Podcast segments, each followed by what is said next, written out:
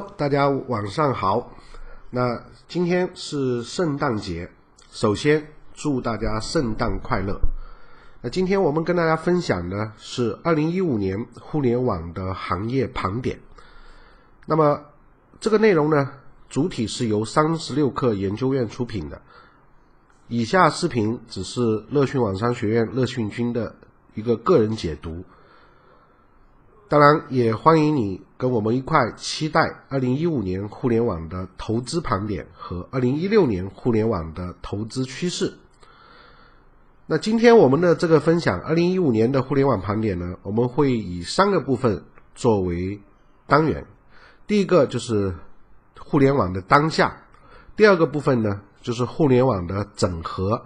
那第三部分呢，我们会跟大家分享互联网的这个重塑。那首先来看一看互联网的当下。那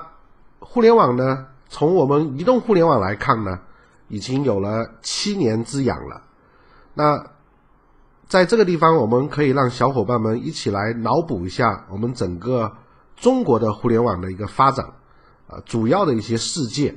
那大家也可以在我们的视频当中很简单的看到，我们把互联网时代。和移动互联网时代做了一个对比。那从九五年开始，中国是九四年接入互联网。那九五年开始，中国呃也开始互联网的这个萌芽。那么在当时呢，在互联网时代，说雅虎实际上是在九五年成立的，那么开启了门户的这样一个时代。那么有很多人在美国看到雅虎的这个模式之后。就回国来创业，所以门户呢，就是第一个创业时期的热点。比如当年的中国人啊、川南人这样一些网站，包括现在留下来的新浪、网易、搜狐这些平台，都是最早知道学习雅虎在国外的这个模式。那么九八年呢，互联网出现了 blog，也就是我们的博客啊。那博客从九八年开始，应该来说。至今为止，仍然还是有非常旺盛的这个生命力。那简单一看，已经博客已经有十五年以上的这个十多年的时间了。那么，比如博客程序当中的 WordPress，那现在仍然占据的非常大的个人博主或者博客的这样一个市场份额。当然，现在也有也有其他一些博客程序啊。那么九九年呢，中国的 QQ 上线。中国的 QQ 上线，亚马化腾的，呃，到二零零三年，社交类呢 Facebook 成立，那么这中间 IM 最早的公司，在国内来讲，它也是学的国外的 OICQ。那 Facebook 零三年成立之后呢，国内的社交网站也开始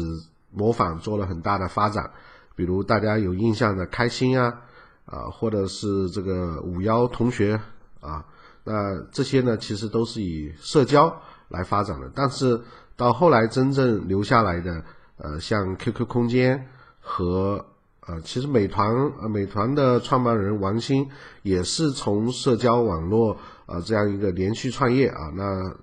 更主要是他当时看到了推特的诞生，呃，回来成立了饭否啊。那么从零六年开始呢，有了微博。呃，这个都是 PC 时 PC 时代，也就是互联网时代，我们可以称之为是 PC 时代。那么零六年呢，是视频网站呢优酷开始公测，那么随即呢，后来有了土豆。当然，现在优酷和土豆也成立，也合并了啊。那现在又可能又被阿里收编了啊。那么两千年的时候呢，呃，搜索领域呢，百度成立。那搜索现在在国内应该说是呃，百度。搜狗和三六零这样三家还会有比较大的呃发展。那么谷歌呢，搜索已经退出了这个中国。那么这是互联网时代里面的一些年年代和标志性的公司啊。那么移动互联网时代呢，我们突然一发现，它就不是以公司或者是以应用来做区分了。呃，移动互联网时代里面标志性的一个就是操作系统。那零七年，苹果发布了 iOS 的这个系统；零八年呢，谷歌发布了安卓的这个系统。那有了这两个底层的操作系统，那么就进入了移动互联网开发的大时代。所以现在你比如说基于 Java 啊、iOS 啊这些系统的这个软件工程师，相对来说都非常的吃香。我最近在招聘这些人的时候，确实就发现这些人都很屌。呃，可能培训学校里面培训出来，啥也不会干，只要是说沾上 iOS、Java 或者是交互设计这些的，都蛮吃香的啊。那么移动互联网第二个呢，我们会以硬件来做一个比较重要的标志。那么硬件呢，一零年呃 iPhone 四发布了，当然在更早的时候有了 iPhone 啊，应该是零七年、零八、零七年。那二零一一年呢，小米。啊，有了小米手机，那小米通过这几年的三四年的发展，取得了非常轰动性的这个绩效呃成绩。那么另外一个呢，会以 A P P 啊 A P P 当中，我们会以现象级的这个 A P P 来作为一些比较重要的标志。什么是现象级？就是大家已经非常非常普遍了啊，普及的成为一种现象了。比如零八年手机支付宝上线。啊，成为 A P P 里面很重要的一个呃重点。那么一一年呢，微信上线，啊，微信在社交这个领域里面，从原原来的这个社交过渡到了移动互联网的这个社交。那么一二年呢，呃，像这个滴滴打车上线。啊，那这几个呢都是标志性的这个公司。那其实，在过去移动互联网时代的门户、博客、社交、微博、视频、搜索这些，其实在移动互联网这端里面，通通都以 A P P 作为了，啊，就是一个 application 一个应用嘛。啊，那这个其实就是在部署在电脑前面的一个应用。那现在都用 A P P 的方式来呈现。那么 A P P 必须要有一个基础，那么这个基础就是要有操作系统，iOS 和安卓为主。当然还有一些很另类的操作系统，可能我们现在就不去谈它了。那么在移动互联网时代，我们必必定是一个呃应用和端的时代，所以端呢就会有很重要的应用。应用最主要是以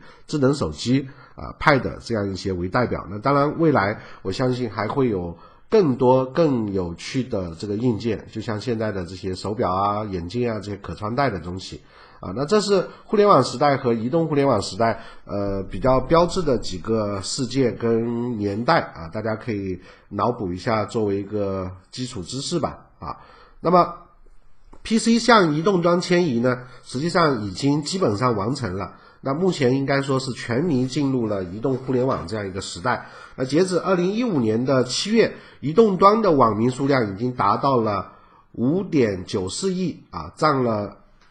网民总数的百分之八十八点九。那预计呢，随着全智能手机出货量的增长及网络基础设施的进一步完善，那未来三年内，我国移动端网民占比将会达到百分之九十五以上，全民进入移动互联网时代。那我们从一一年的一月到一五年的七月，从这个基础的网民的整个的总数和移动端的这个增长来看，那网民的总数的增长和移动端的这个增长，以及移动端网民数量的占比啊，那这个占比来看，已经是呃从最初的百分之六十六到了现在的百分之八十八点九，那未来可能还会更高啊，百分之九十以上。啊，那这是一个最基础的一个判断的一个数据。那么，中国的智能手机的销量呢？从二零一一年的这样一个数据啊，到增长率，那这中间比较重要的看增长率啊。那在一二年是达到一个增长率的最高峰啊，几乎翻了一倍。那么一三年、一四年、一五年呢，虽然增长率有所下降，但是因为由于原有的基数大嘛，所以这个。实际上仍然是一个非常呃竞争激烈、巨大的这么一个数据市场啊。那么重流量时代呢已经过去，新常态将会带来新的这个增长点。中国网络经济市场规模的增速虽然降至到三十以下，那移动端的贡献率却突破了百分之三十。那预计呢将会继续实现高速的这样一个增长。可见呢，C 端网络经济产业已经日益成熟。那移动端将持续发力，移动入口的这个多元化也将成为新常态下的互联网经济带来新的这个增长点，实现网民规模及渗透率的这个新的突破。那这一点，我们从 PC 到移动是很容易简单的想一想，在 PC 的年代，我们普及电脑和要使用电脑接入网络的这个。硬件的总数，到了移动互联网之后，我们用手机用这样一些智能设备，啊，这个增长的量级是不可同日而语的。所以到了移动互联网之后，为什么创业会更热，而且消息信息的普及会更方便，也都跟这些端的大量产生有关系。当然，自然而然。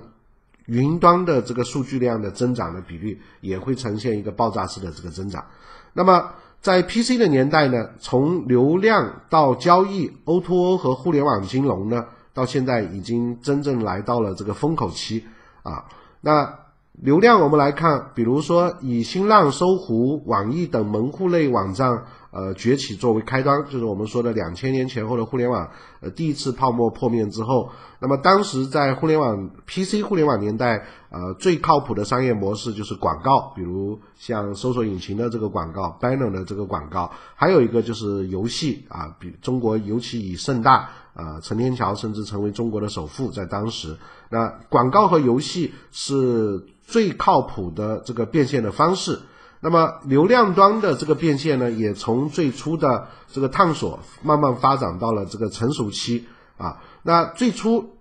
我们说从雅虎成立，呃，影响带领了一批中国人回到国内来互联网创业。最初的互联网的性质都是偏向一个媒体或者是门户这样一个形式，慢慢的进入社交级的这个应用啊，和 SNS 的社区，再到更直接的这个像微博、微信这样的社交。那么在另外的体系里面，就发展出电商和移动电商啊，电商呢就是我们说的 e-commerce 电子商务啊。那么在一五年呢，呃一三年、一四年、一四年应该来讲，从滴滴打车出来之后呢，就掀起了 O2O 的这个热潮。那微信呢也助推了这个 O2O 的这个热潮。应该来讲，呃，电商是一个商品的这个电子化的交易，那 O2O 呢是一个线上线下服务。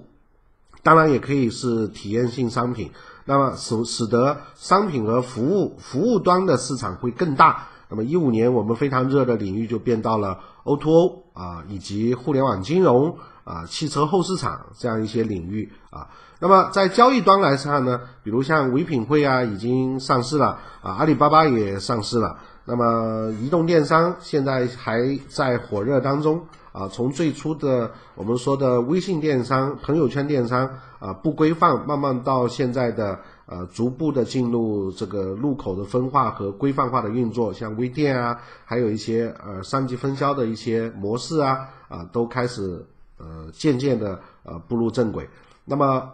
呃在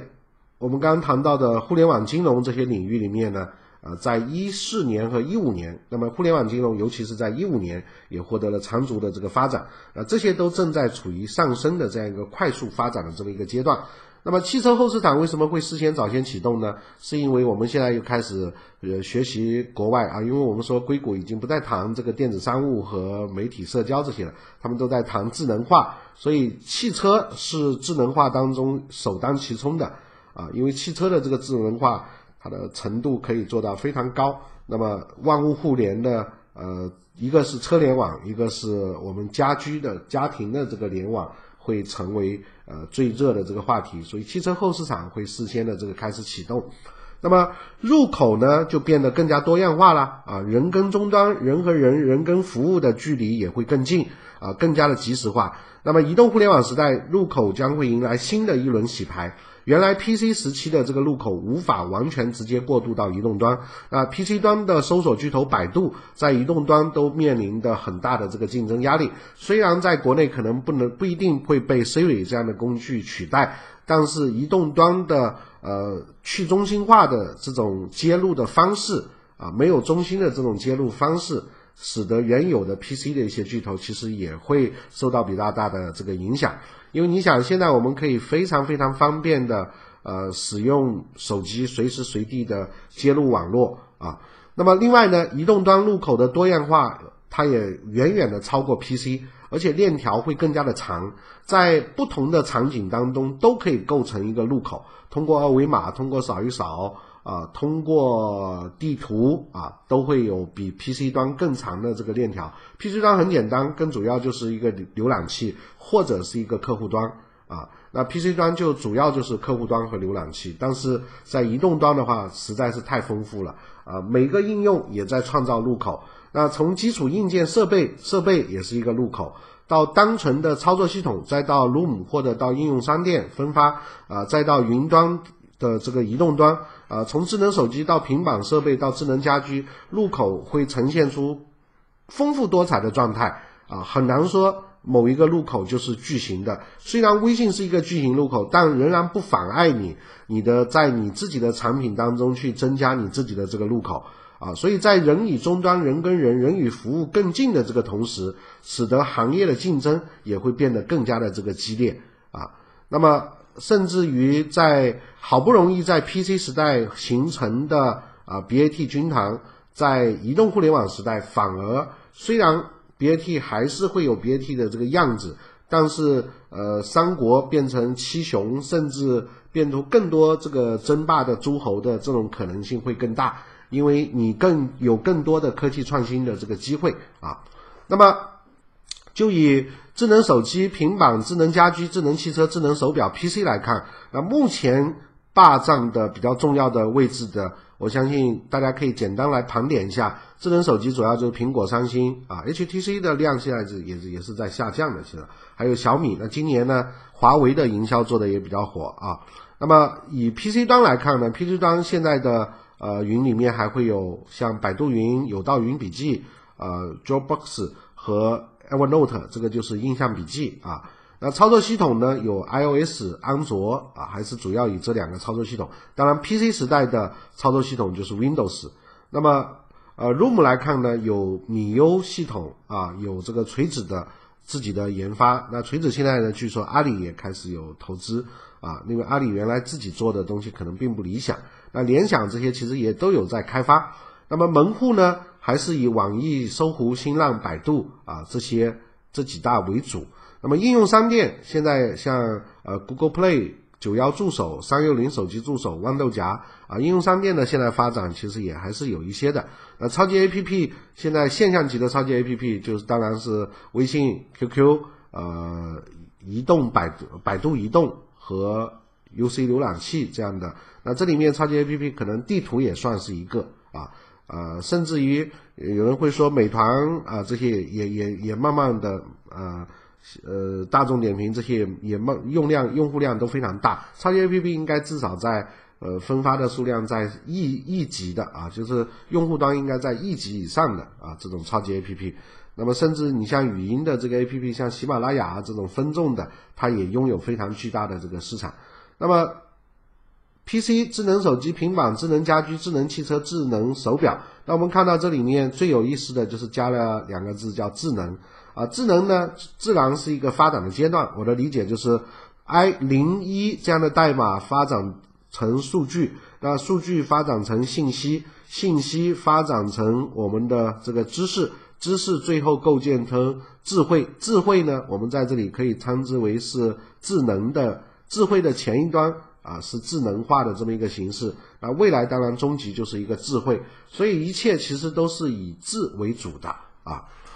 那移动互联网呢，就表现出更加的这个垂直化和碎片化。那刚才我们这是在 PC 年代可以已经开始可以看到到的一些发展。那么到移动互联网之后，我们说移动互联网它可以加到我们的衣食住行乐教育啊，反正 anyway 很多任何的领域。那主要现在应用的话，一个是电子商务啊，一个是消费生活生活类的。啊，汽车交通，这是我们的衣食住行的行。那还有就是我们的学啊，在线教育啊，玩游乐、旅游、户外，还有社交、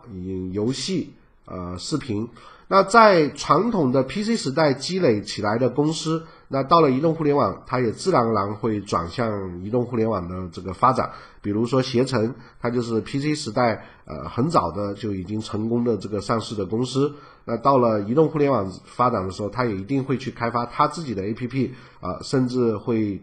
进入战队，比如跟 BAT 当中的百度去结盟啊，这都是最后去收编或者什么样的方式，这是很自很正常的。那么在 APP 端，在移动互联网端呢，总是会有冒出一些新型的应用去颠覆原有的一些老的这个市场。那很可能我们前几年呃会流行的一个东西啊，它很可能就会被一些新的这个工具去替替代，比如在汽车交通这一块，二手车里面的瓜子二手车。那瓜子二手车的创创始人就是从原有的这些互联网的公司里面出来啊，那然后才开始做一款新的这个创业的这个市场的，因为他们会比较熟悉呃资本的关系啊，还有就是呃互联网创业产品运营和技术这几个之间的这个操盘啊。那么，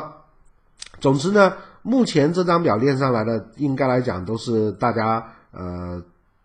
会有比较多机会使用到的，呃，不能说是现象级吧，但是是比较成功的这样一些这些领域里面的 A P P 的这个应用了啊。那当然还有一些可能没在这上面，你也可能经常用啊。那两千年的科技泡沫呢？呃，技术演变呢是一个必经之路。那这里面我们在看当下的时候，从 PC 到互联网在发展，我们讲了那么久之后，发现没有一个逻辑的主主线。那这个逻辑的主线，其实最主要得出一个逻辑，就是我们对比两千年的纳斯达克科技泡沫，在当时的这个背景呢，是美国经济迎来黄金十年啊，低通胀、高增长、高就业。那美元的强势地位引入国国外资本开始流入美国。那加之呢，东洋亚金融危机啊，九八年那个时候，那美联储多次降息，市场流动性十分的这个充裕。另外一点呢，就是当时像 Net Netscape 啊，就是网景。这样的公司上市啊，激活了整个的这个市场，所以使得像雅虎、杨致远他们创办的时候啊，非常容易能够拿到投资人的这个钱，甚至于你可能网站还没有出来，在当年就有人会追着你要投资了。所以那个时候呢，呃，是华尔街或者说是这些资本的贪婪助推了那一次的这个科技的这个泡沫。但是在当时的情况之下呢，互联网的发展其实并不成熟。啊，而且呢，很多时候有一些新的技术，但是也并没有探索出更完善的这个商业模式。那 PC 端的互联网发展也只是刚刚开始，并没有非常明确的这个盈利模式。甚至于我们说，对于广告的盈利模式，或者说是游戏的盈利模式，大家也都是在探索。互联网的基础设施带宽的水平都还非常的低，那也限制了当时互联网的这个发展的速度。那虽然如此呢，资本却是对互联网的追捧太过于疯狂。那这样的一个资金积累呢，市场对于没有业绩的这样一个互联网公司就会逐步失去信心。那流动性呢收缩，那自然而然的纳斯达克的这个泡沫就破灭了。所以那次纳斯达克泡沫破灭之后，使得互联网也有更冷静的这么一个思考的这么一个机会啊，也使得在当年。像网易啊、呃新浪啊、啊这样一些公司，呃慢慢的发展起来。当然，像新浪、新浪和网易当年是靠手机短信度过了度过了啊那个年代啊。我记得那个时候就靠下载一个手机的铃声啊什么的 这种这种服务啊来度过那个年代的。当然，给他们有更清楚的这个锤炼自己商业模式的这样一个机会。慢慢的成长成了啊现在的百度、阿里或者是呃其他的几家公司啊，包括网易这样的公司。那么这一次二零一五年，我们再看看 A 股的这个泡沫跟纳斯达克那个两千年有什么差别呢？这十五年之间，那我们现在的这个泡沫一直在说的这个背景就是，其实中国是经历了近十年的高增长，经济增速逐步放缓是正常的，那保期都不一定啊，我们说现在也能容忍在七以下。中国经济转型在即啊，从原来的粗放式转型到现在的创新型转型，这中间自然而然会有一些增速放缓啊，要挤泡沫。那货币也宽松，流动性也非常的充足。那我们说现在的股市从当年的小小的市值到现在已经有将近四五十万亿啊这样一个市值。那我们的 GDP 也是一样，那个整个的钱还是非常多的。那么。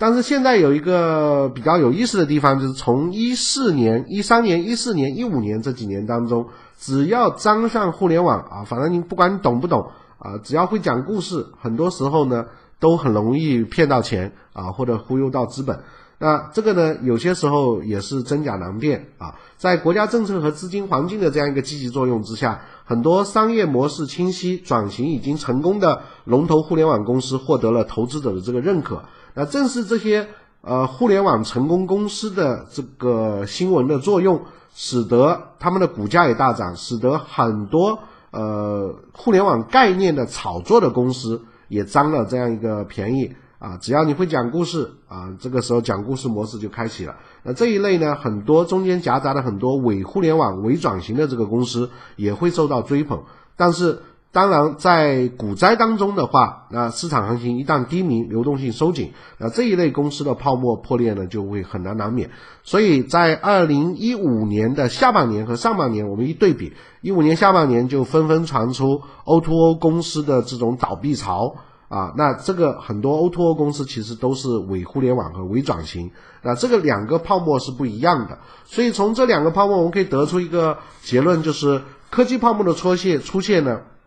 实际上是历史的这个循环啊，泡沫破后呢，其实反而会见增长。那每一次技术革命伴随着金融市场的泡沫和崩盘，泡沫之后是新技术或者是技术的成熟以及商业化的这么一个过程。低迷之后反而会迎来市场的这个繁荣。那就像我们刚刚说的，两千年互联网第一次泡沫破灭，反而催生了中国的像三大门户、新浪门户、网易啊，像。呃，这样一些一些平台，包括呃当年的百度和阿里巴巴。那第五次科技革命已经经历了两千年的这个泡沫，数年的经济低谷，那以至于二零一零年的互联网繁荣发展啊，是以及是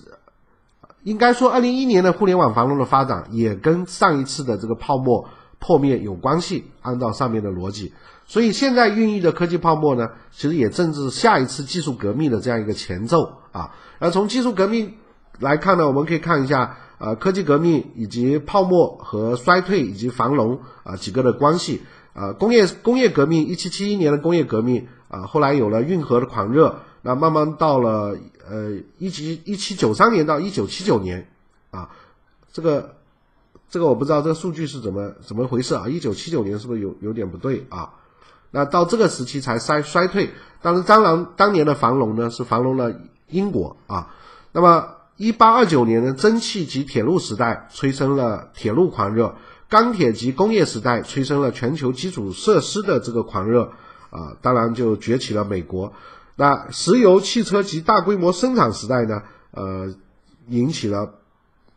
一九二零年代的这个咆哮的二十年代。以及一九三三年的经济大杀大萧条，啊，当然后来又迎来了战后的黄金时代。那么一九七一年 IT 的这个革命啊，应该说到这个 IT 的革命刚开始只是出现电脑啊，我们说看过去的那个那个芬多伊曼和图灵的这个计算机，呃，到了现在。呃，后来的这个互联网的产生啊，互联网的产生，美苏争霸产生互联网啊，从阿帕演变到互联网，再到呃后来的互联网的商业应用啊，各家公司之后从局域网最后统一成 Internet，那么到后来的九九年啊，九零年到两千年，华尔街呃对互联网投资的热产生的互联网的泡沫，那么。呃，衰退呢，应该说第一次是在两千到两千零一年，当时的这个第一次的互联网浪潮破灭。那么第二次应该算是在零七年到一零年啊，这中间也有一次比较大的这个下下降。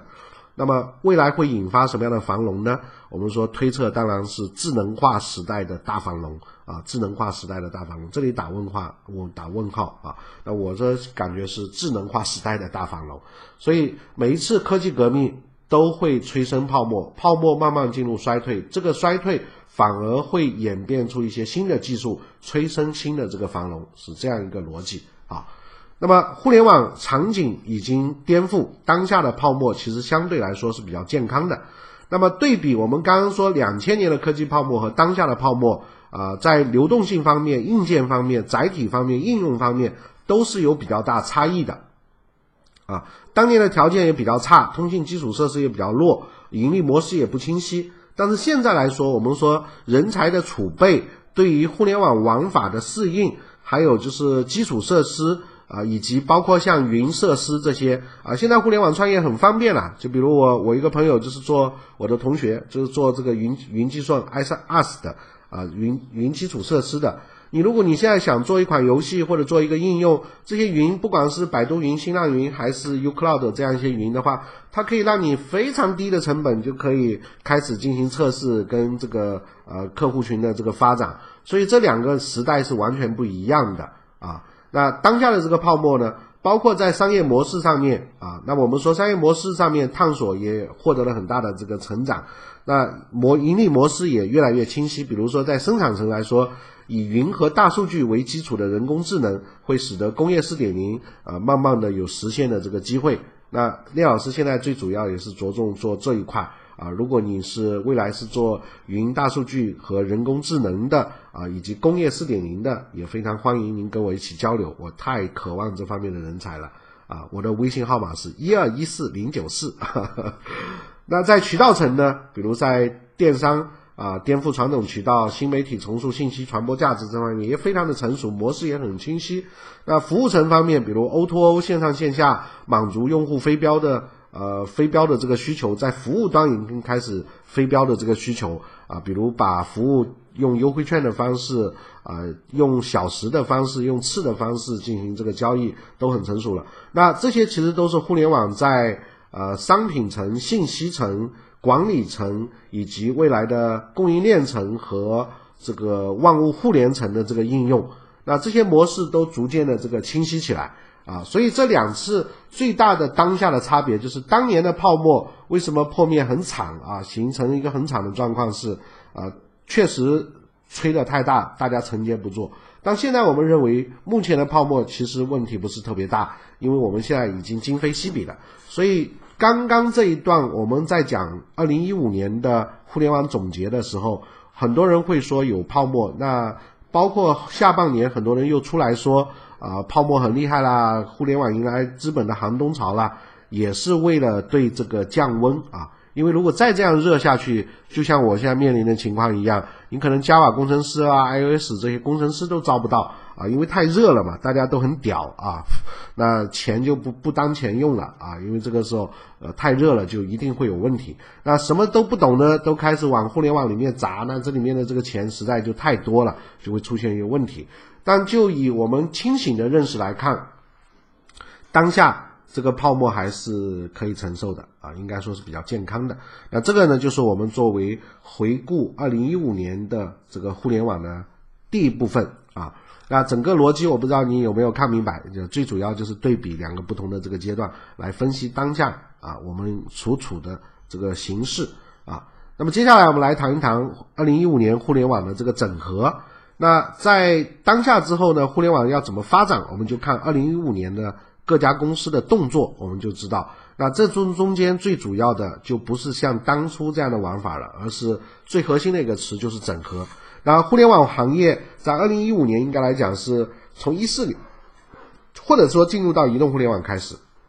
互联网行业并购开始加剧，头部公司七二幺格局开始呈现。啊，按照我们现在统计资料显示呢，到目前为止，二零一五年全球科技融资项目单项投资金额已经超过了两千年科技泡沫的这个顶峰。就是什么意思呢？就是我们二零一五年的某一个单项的这个投资金额就超过了两千年科技项目的整个的这个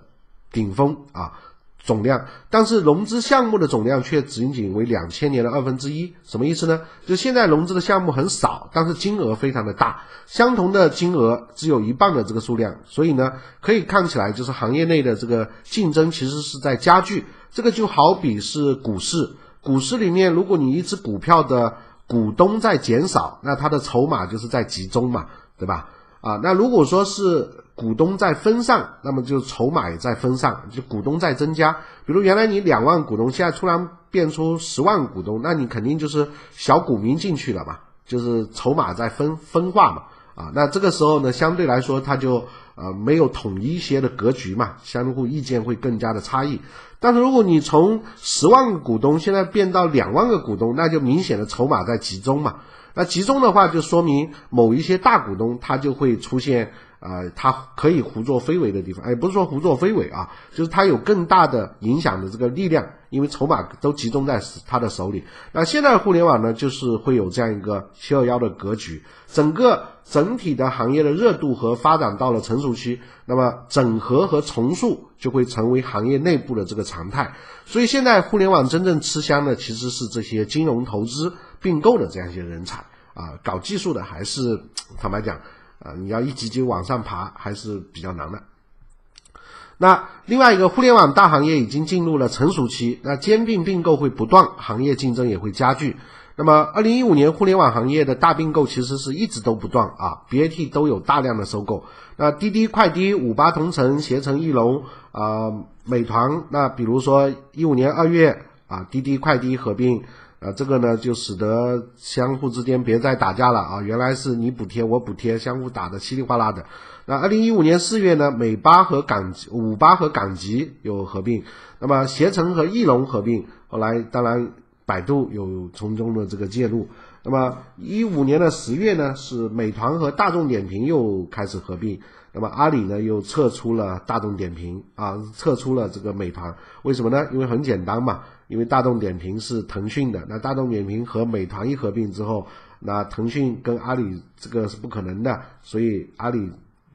马云就就把美团的这个这个原有的东西价值贱卖啊，使得它的估值也有所下降啊，这个就是别提军团之间打架很正常的现象啊，这跟打牌似的啊。那一五年的十二月，大家可能比较忽视的。这条小消息就是世纪佳缘和百合也合并了啊，因为再不合并的话呢，就很难了啊啊，所以很明显就是新的一轮互联网竞争已经不再是单纯的线上竞争，而是延伸到线下，是产业链和生态的这么一个竞争。那么在布局的时候，BAT 对于自己的生态布局都有不同的这个手法啊，比如百度可能部署部署的更多的是智能化啊，智能化、人工智能。啊，搜索的这个机器语言啊，那现在百度的智能呃语义的这些理解，确实其实是蛮厉害的了啊。不管它的很多产品里面都可以体现出来，包括它最近互联网秀的呃互联网大会秀的无人汽车啊，那还有它的百度会啊部署它的这个深度学习啊，我一直说的 deep learning 啊，人工智能，这个也是人工智能的这一块。啊，那百度仍然会有它的技术的这个实力。那么阿里当然布局的这个就看不懂了，很复杂了啊，因为太大了，盘子非常大，有更多的这个传统。那阿里马云的布局能力一直都是非常强的啊，有有有有有他下手买的这些东西啊，你那从媒体部署的媒体、金融啊各个体系啊都有他的这个布局。那么腾讯呢？呃，在中间相对来说呢，因为有微信和 QQ 啊，所以呢，它的这个位置部署呢，更加偏向于以腾讯自己的这个微信和 QQ 为中心的这个部署啊。那阿里的部署还是偏商业的这个部署。那么 BAT 动作应该说是非常的频繁啊。那么我们看看百度的优势在于流量和数据，阿里的优势在于流量变现的能力非常的强，也就是它运营的能力很强。那腾讯呢是在社交端，它的产品非常好，用户的粘性很大，对上游的流量有非常大的这个控制权啊，所以它可以控制它的这个分发的入口。那么呃，百度的劣势就是用户的粘性相对来说比较低啊，你用完搜索引擎，你可能也不会呃记住它。那阿里巴巴呢，就是劣势就缺乏对上游流量的这个控制啊，它一直为流量而操心，包括淘宝是自建的流量啊，它也是被百度屏蔽，被腾讯封杀啊。那么腾讯的劣势就是线下变现的能力不如线上啊，说明它的运营能力很差啊。腾讯有很多小朋友都是属于技术控啊，社交能力也比较弱啊，有些时候地推起来不如阿里这些没文化的那么野啊。那呃，百度的动作方面，它也是商家当然都会有大量的投资并购啊，将自有的百度主要是将自有的业务盘活分拆，单独融资，比如说百度外卖，呃，阿里呢就是先投资再收购，比如像游 C 先搞搞关系啊，最后再干脆把它收了，高德和优酷土豆都是这样啊。那么腾讯呢主要是以投资为主啊，并不绝对控股。那腾讯呢，从原来我们说的只要被它盯上就会被灭掉，到现在马化腾是越来越开放啊，用开放的这个平台，它主要做这个连接器啊，就做底层的这个连接了，因为它对互联网的理解更多的是在连接啊。那么百度主要是构建生态体系，呃，从 B 端市场转向 C 端，将流量优势在闭环生态内实现变现啊，所以百度也会推自己的百度钱包，因为变现闭环里面一定会有支付。那阿里呢，是增强对上游流量的控制为主，比如对传统媒体啊，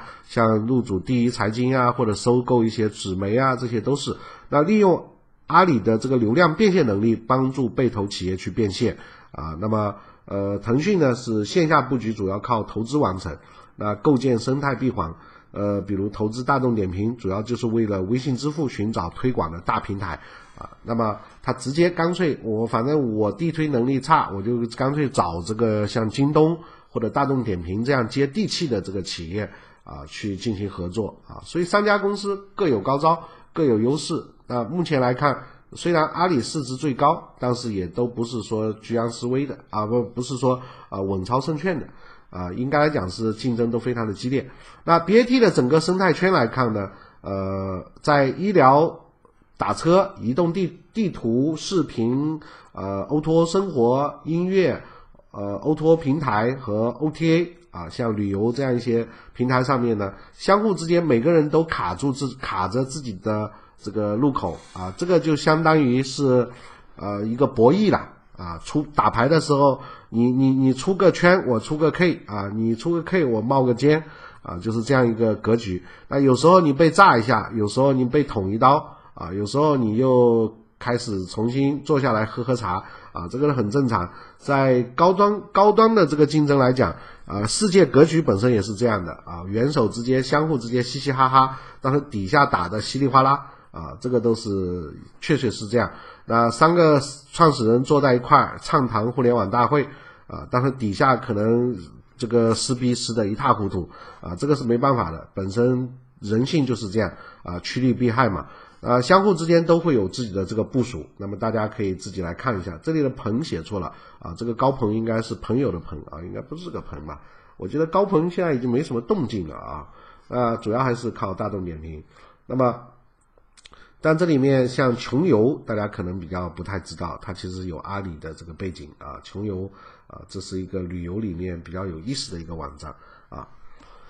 那所以每每一个领域都在部署。那么这里面我比较看重的是这里还没有看到的，就是企业级的这个部署啊。企业级的部署在这上面，因为大家接触的会比较少啊。那接下来我们刚谈完了。现阶段当当下是泡沫不是那么严重，那当下更重要的每家 BAT 金公司都在进行自己的这个整合生态链的构建。那么接下来我们最主要是畅谈一下啊未来的这个重塑了，也就是呃不管是 BAT 还是移动互联网，对于其他的行业以及未来的这个发展会产生什么样的变化。那么这里面比较重要的几个结论，第一个就是互联网的这种共享型的经济会重塑传统的商业模式。毫无疑问，传统的商业模式是进销存的，我进多少货卖多少东西，加多少价赚多少钱，先要投入一定的这个资本才去运营。但是互联网的这种共享经济是你要有技术，你去研发，去圈用户。啊，圈完用户之后，会有资本来介入估值，啊，有估值就会有更大的这个用户，更大量的用户就会带成带出商业模式变现的这个机会，啊，所以呢，互联网经济这种启发运营的方式，对于传统行业来说是一个非常巨大的挑战。传统行业我们的部门主要是啊，行政部门、财务部门、人力资源部门、市场营销部门、生产部门、研发部门啊、物流部门。但是互联网公司最主要的部门是产品部门、技术部门、啊运营部门、行政部门啊，行政包含人力资源，还有财务部门以及投融资部门。那这样的运作的模式是有一些差异的。那么共享经济的本质呢，就是整合海量的线下的闲散资源啊，不管是实物还是服务者。那用低于市场平均价格提供产品的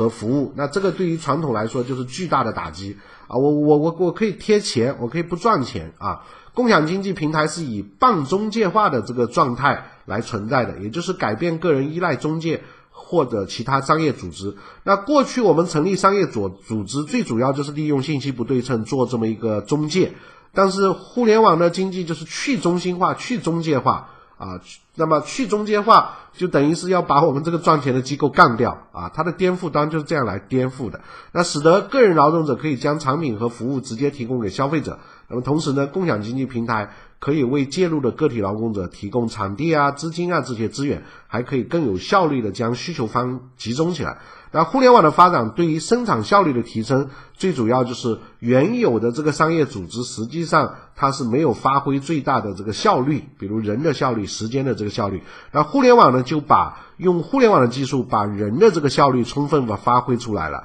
把这个中心去中介去掉了，所以它会。对传统模式产生重塑，产生巨大的冲击力，原因是在这个地方，势不可挡的。那么，在 PC 就有这样的模式，到了移动互联网之后呢，又为共享经济发展提供了更加丰富的这个基础。那移动的网民的渗透率 更大，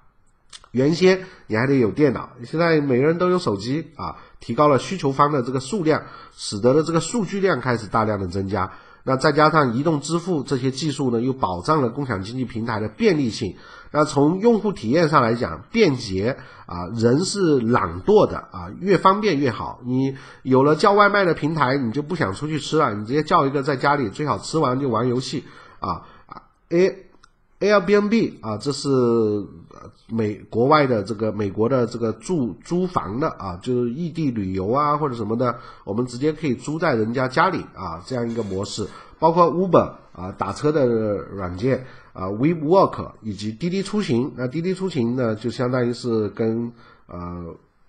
Uber 这个领域在中国的这个创业，这些巨头的这个出现，将共享经济就推向了发展的高峰。因为有了这些公司。他们的神话就使得共享经济有了更大的这个普及面啊。那共享经济如果是一个神器的话，那这些就是他们的这个四大金刚也好，或者说是开路先锋也好啊，使得广大的移动互联网的网民越来越接受这样一个模式。那越来越接受这个模式，传统的商业经济就很糟糕了啊，因为它本身原来的赚钱的模式就相当于就被这些共享经济的方式给掀翻了啊。所以呢，在共享和共享经济的这个发展来看呢，传统的社会我们的主体是熟人，互联网是熟人和陌生人。到了移动互联网呢，可以是陌生人，可以是熟人啊。那空间来说呢，传统社会必须有有限的这个空间，会受到地域的限制，你开店啊啊或者什么的。那互联网。没有空间的限制，这个我们说在商体里面，我们可以称之为是降维的这个概念啊，它把你这个维度给降下来了。你原来你必须要站在那里，我现在不需要站在那里啊，那你这个等于从你的这个三维空间里面降到二维里面去，你就不知道怎么活了啊，因为它的维度更少了啊。那从标的上来看呢，呃，传统是实物，但是互联网可以是信息，可以是服务啊，可以是智慧。那移动互联网也是可以实物和服务。那从回报来看，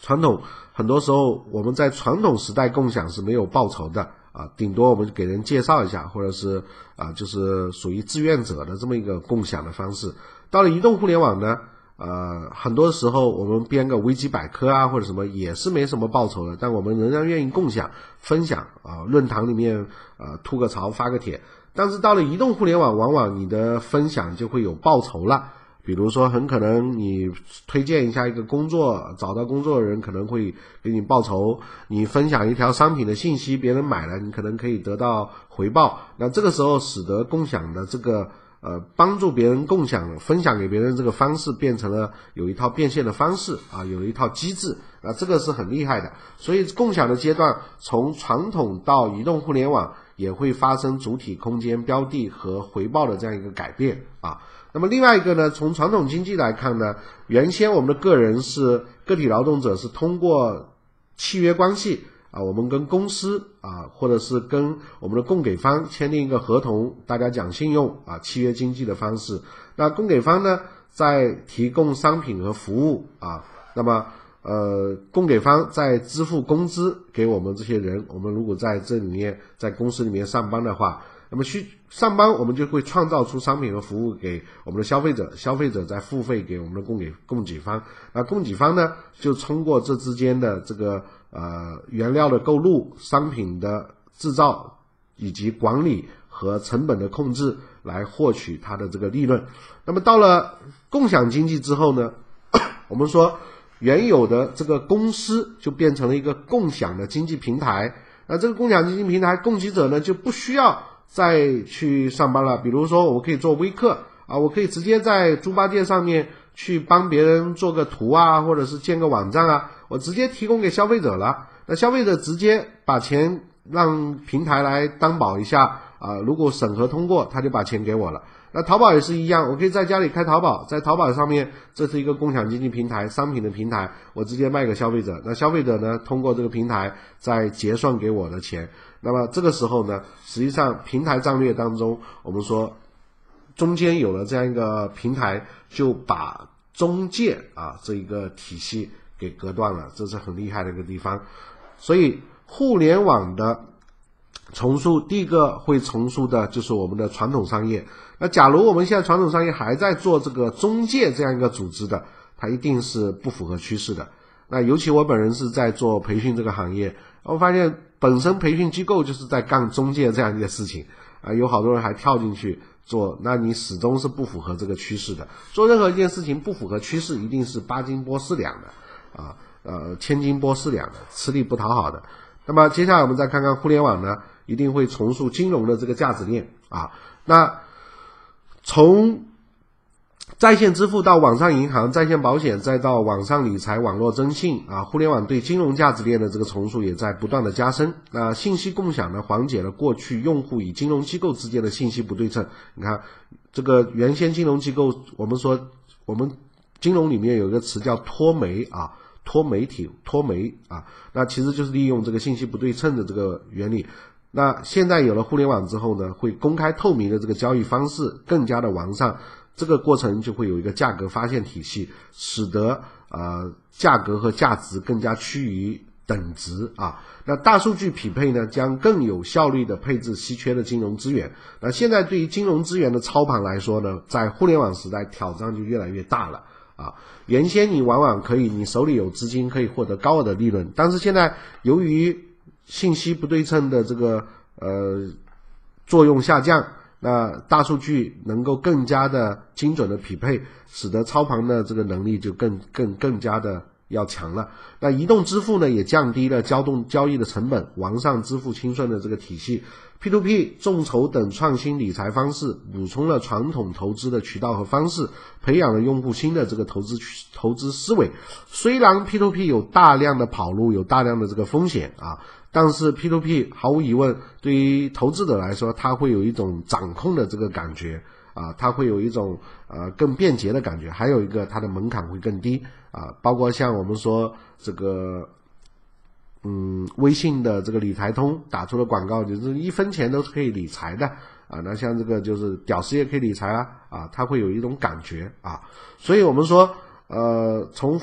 发展来看呢，传统经济在互联网化啊，那么金融服务呢也在互联网化。那么当然，未来会基于大数据、云计算呢，会有更多的创新的这个金融的服务。那比如说像芝麻信用这样的啊，你如果在芝麻信用上面信用积分越高，你就可以随时可以拿到这个啊支付宝的，比如花呗啊，或者是这个贷款啊之类的。所以从呃这些角度来看，钱，因为这个世界很多时候就跟钱在打交道嘛。那钱在互联网面前，钱我们可以统称为金融啊。那金融在互联网面前一定会有更多的这个变化，所以金融互联网的人才未来一定是大热的这个人才啊，这个毫无疑问，因为这个操盘也会更难啊。当然这里面呢坑也是很多的啊。那尤其是传统企业如果要去碰这一块，那坑就更多了。那这是互联网对于金融的这个价值链的这个重塑这一块一定会成为热点啊，在国家管理上面也会成为一个重点盯防的一个体系。但是只要跟钱有关的那比如在上海这个地方，跟股权啊、投资啊这些相关的骗子公司，我估计就有几万家啊。呃，不不不不不是说公司有几万家，就是这个群体大概有几万人吧。啊，从最早的去美国上市啊，这些到现在都还在骗啊。那今年可能是用新商榜在骗啊，这个太多了。那因为跟钱打交道嘛，人跟钱不会有仇的啊，就这么简单。那接下来我们看看在重塑方面呢，互联网这个对智能。智能化会重塑智能生态啊，智能生态圈。那智能一定是接下来的风口啊，玩家也很多。从巨头的角度，他一定会玩玩玩这个智能，像特斯拉这样一些啊有有有信仰的企业啊，甚至想去火星了都啊。那谷歌啊，谷歌会有智能家居啊，智能汽车啊，智能硬件啊，这些都会有部署的，毫无疑问。苹果也是一样啊。Facebook、百度，百度呢？我们今年出彩的就是这个汽车啊，当然这也是还是个概念啊。希望它五年之后会成为一个量产的商品啊。那包括现在，比如像无人机啊，那其实无人机的项目也是我很感兴趣的啊，尤其是在呃农业、工业里面的这些应用。啊，如果你是这方面人才，我们也可以交流交流啊。还有就是小米手机、呃，腾讯这些都在跳进去玩啊。那垂直领域里面呢，还会有一些更细节的，就像我们说的，有一些是很细领域的智能的东西啊。呃，这些呢，好多公司可能大家都还不太熟。我记得，呃，我曾经看一个项目是啊，海洋海洋的这个无人探险的什么什么。呃，船啊什么的啊，像这种都是智能化的啊，它可以去做很多科研啊什么的啊，但是是一个很垂直的领域啊，无人，但是是智能化的机器啊。那么智能领域里面会有眼镜啊、娱乐硬件、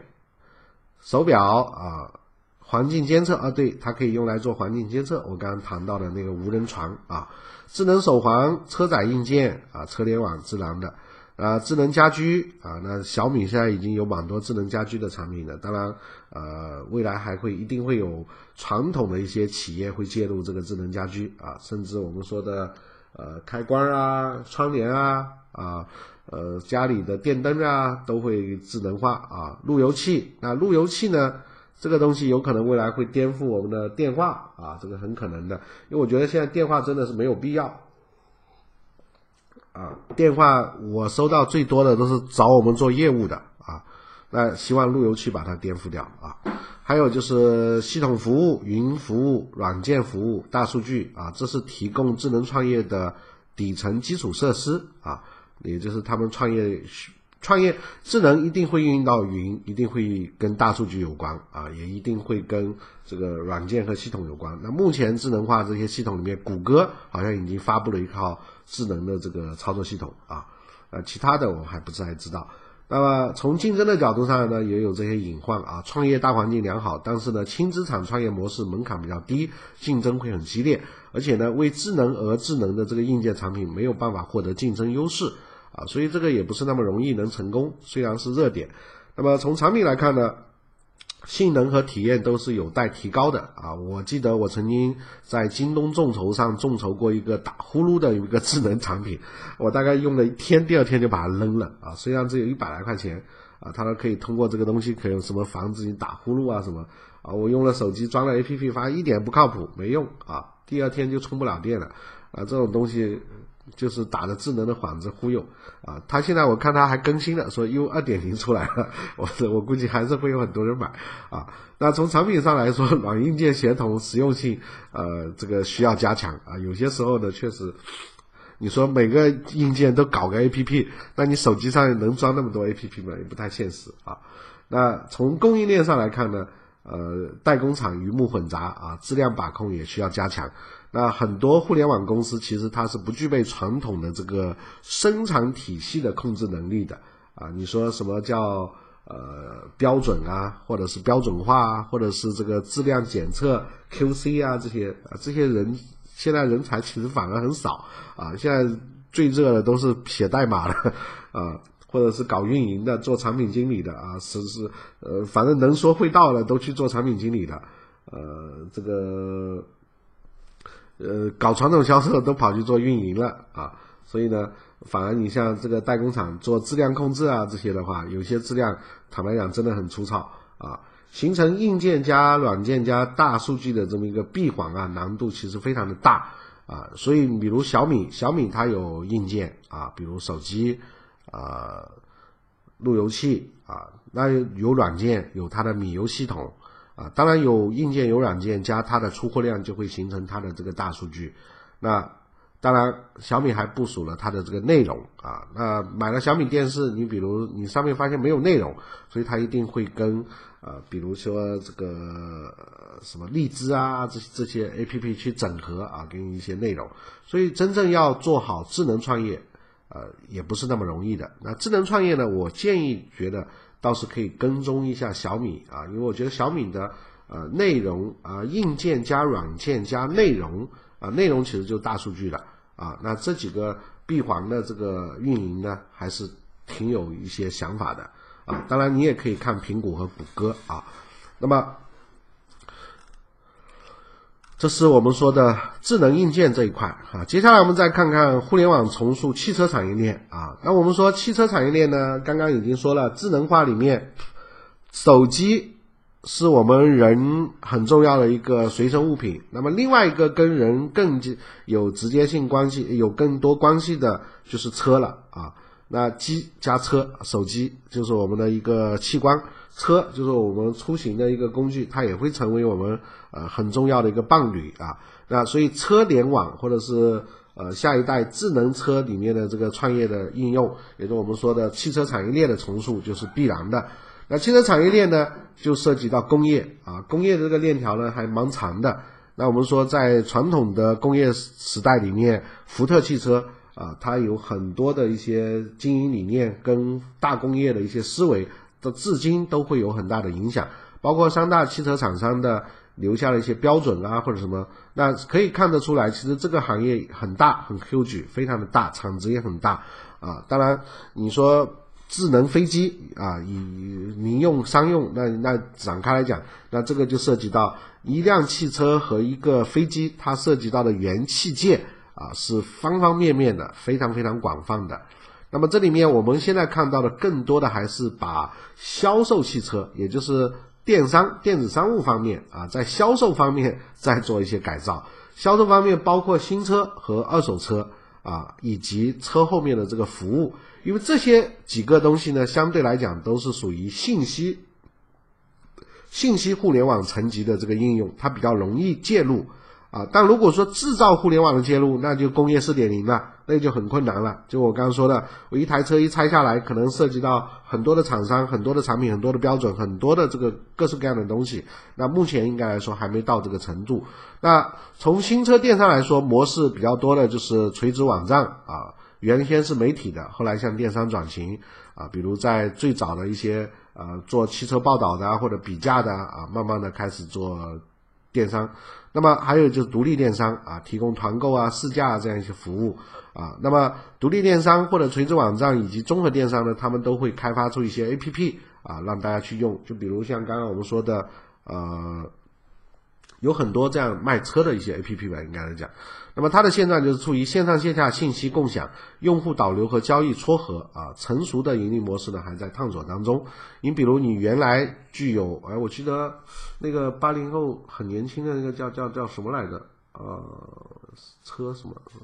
我突然想不起来了啊。那在 P C 年代，它经营门户，经营门户就有流量的这个优势，有流量的优势的话，在移动互联网。在做 A P P，在做这个信息撮合就比较容易啊，因为你有流量嘛，那么模式就可以比较多的这个想象。那么二手车方面呢，也还是以电商啊，因为移动互联网使得我们的这个信息更容易啊，因为端很多嘛，可以 C to C 的进行寄售，或者 C to B B to B 的交易，或者 B to C 的买卖。那比如我们刚刚提到二手车啊，啊瓜子二手车啊，还有我我前段时间去听了一个产品经理啊，他自己做的，现在跟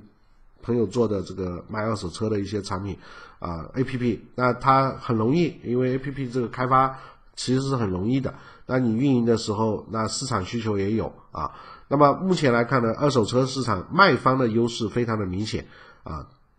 在供给供给小于需求的这样一个环境之下，那 B 端市场呢会更加的有优势一些。那么车后汽车后市场的这个服务链条是非常长的。那汽车后市场里面包括保养啊，还有油品啊，啊刹刹车液啊，啊像这些。因为我原来在中国润滑油网，所以对汽车后市场这一块呢，呃还是比较熟悉的。那么像我们原先的那个呃，我工作的公司也在做一个重卡的一个 O2O 的一个项目啊，叫重卡之家啊，现在也在做一些线下的店，线上线下的整合。那自然而然，老板就一定会想到要用上互联网的这个信息的能力啊，以及交易闭环的这个能力去做呃运营它的这个产品。那么汽车后市场的这个服务，不论是从维修保养到这个洗车。啊，到这个换油啊，再到这个车内的装潢装饰啊，以及甚至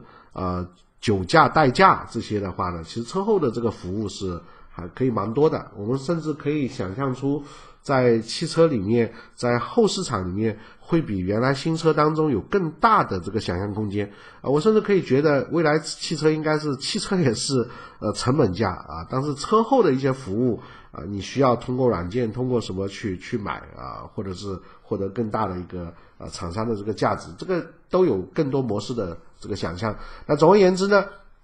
就是互联网会非常快的，也必定会介入到这个汽车的整个这个产业链里面来。那汽车也有很多分类啊，有商用的啊，有工业用的，有货车，有有轿车啊，有客车啊，这个这些都有。比如我们说。呃，说不定哪天，呃，上海的公交车啊也会对接互联网，也是很可能的啊。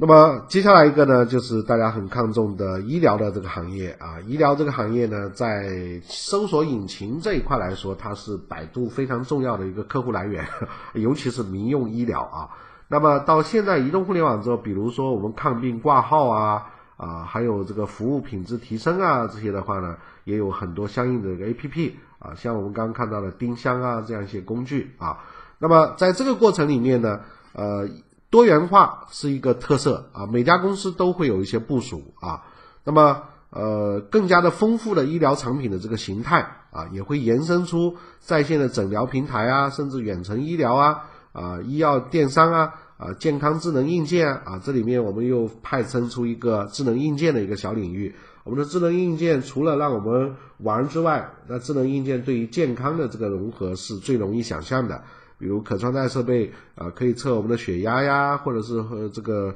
呃呼吸呀，啊，甚至于可以直接检测我们的唾沫啊，啊或者什么的，可以及时的云端分析我们的健康状况啊、体检啊，这些都有很大的想象空间啊。那么。呃，互联网呢，重塑地理空间的这么一个障碍，会使得我们刚刚说的去中中介化啊，降维啊，平衡各种资源，也可以改善用户和医院、医生之间的这个关系。那医患矛盾呢，一直以来是一个比较重严重的这个问题。那么未来，比如像这个家庭医生、私人医生啊，这些都可以通过这个移动互联网做一些改善。所以，移动互联网在医院这个系统里面拥抱互联网的态度。呃，既爱既积极呢，又是可以说不积极啊。你积极的有很多案例啊，很多医院都开始做了微信公众号的开发，做了 APP，都接入了一些预定的这些一些平台。所以我记得我今年在浙江，我家人去看病的时候，发现挂号的时候，如果不在网上挂，基本上是挂不太到的啊，在线下是比较麻烦的。像这些都是移动互联网的重塑啊，那么业务结构可能也会得到一个重塑。那我们一直在讲说，医疗这个行业里面，一个是从业啊，另外一个是药品啊。那像这些的话呢，除了诊从业的诊疗和未来的药品药价这些东西呢，我觉得互联网是有重塑的这个机会的。那我甚至呃也知道，在很早的时候，一三年还是什么时候，阿里就已经在石家庄试点搞它的这个阿里健康啊啊，比如说可以通过在线的方式。来做这个处方的一些一些处理啊，或者什么的，那像这些都是互联网 BAT 这些军团对于医疗这个领域里面的这些介入。那么医疗呢，或者说是生物科技和医疗呢，也是有信仰、有科技的互联网公司很值、很愿意投入的一块啊，包括像马云本人也都说，他投入很多呃资本都会放在这个健康啊或者是文化这样一些体系里面啊，有信仰的体系里面。当然，呃，云计算呢也会自然而然的重塑我们的这个工业时代啊。刚刚我们说互联网的整个发展里面的应用，从信息到商品，再到服务，再到供应链。再到管理，再到未来的万物互联的智能，那这中间我非常期待的是工业世界的这个改变啊，所以呢，我也一直相信我们拥抱的这个云时代会终将来临的啊。如果大家对于工业互联网啊，或者说是应该说是企业协同通讯啊这样一些解决方案感兴趣啊，或者是对这个领域创业感兴趣呢，也可以关注我们的公众账号“乐讯云科技”。啊，跟聂老师一起来交流。那我特别缺啊一些人才，比如说 Java 工程师啊，iOS 的这个啊交互设计师啊啊这样一些人，包括像化学工程啊、建筑工程啊、机械工程啊啊，anyway 这些领域的这些有经验的工程师啊，我们有很多方法让你有变现的这个机会。啊，那么互联网呢，对于教育行业也会有很大的这个重塑。那我本身也非常了解教育培训这个行业啊。那比如像我们现在的这种微啊翻转课堂啊，或者是在线分享啊，或者包括我们现在做的这个视频的这个分享的这个方式，都会对原有的这个模式产生很大的影响。我们过去很可能一个老师很难成为一个自明星，但是有了互联网，我只要有互联网，我只要愿意说啊，今天像这样去说啊，去分享，去做一些微课，未来都会形成自己的这个能量。那如果你对微课感兴趣的，也可以关注我们呃这个公众账号，回复微课啊。那么今天呢，我们最主要跟大家来呃分享一下二零一五年的这个呃盘点一下二零一五年的中国互联网，分成三个部分。啊，一个部分呢，就是当下的互联网啊，我们认为泡沫是可以接受的。那第二个呢，就是二零一五年的互联网更多是在做一些整合啊，其实没有特别特别的创新的东西啊，都是相互之间 BAT 在构建自己的地盘。那么最后一个呢，就是互联网一定会加速重塑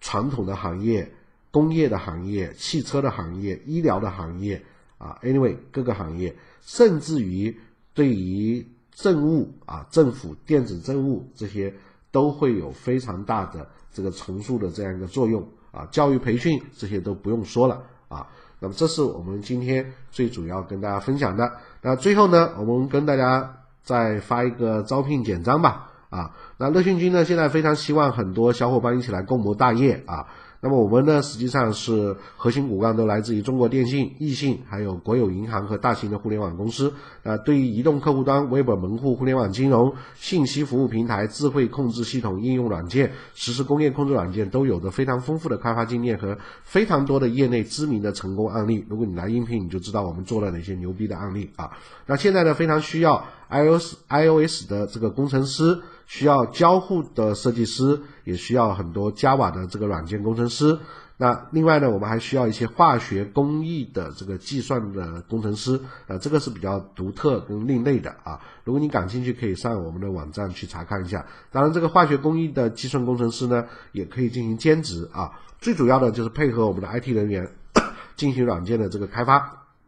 提供一些计算原理啊、说明文档啊之类的，那我们呢按照工作量、按照薪酬给你算一些啊收益啊。那么如果大家呃喜欢听语音呢，也可以关注 喜马拉雅的语音电台。收听我们更多的语音。那今天呢，我们这一个内容呢，就做到这个地方啊，希望对大家会有所帮助。那最主要也是我对我自己一个学习的思考和总结啊。今天我们就分享到这个地方，感谢大家，再见。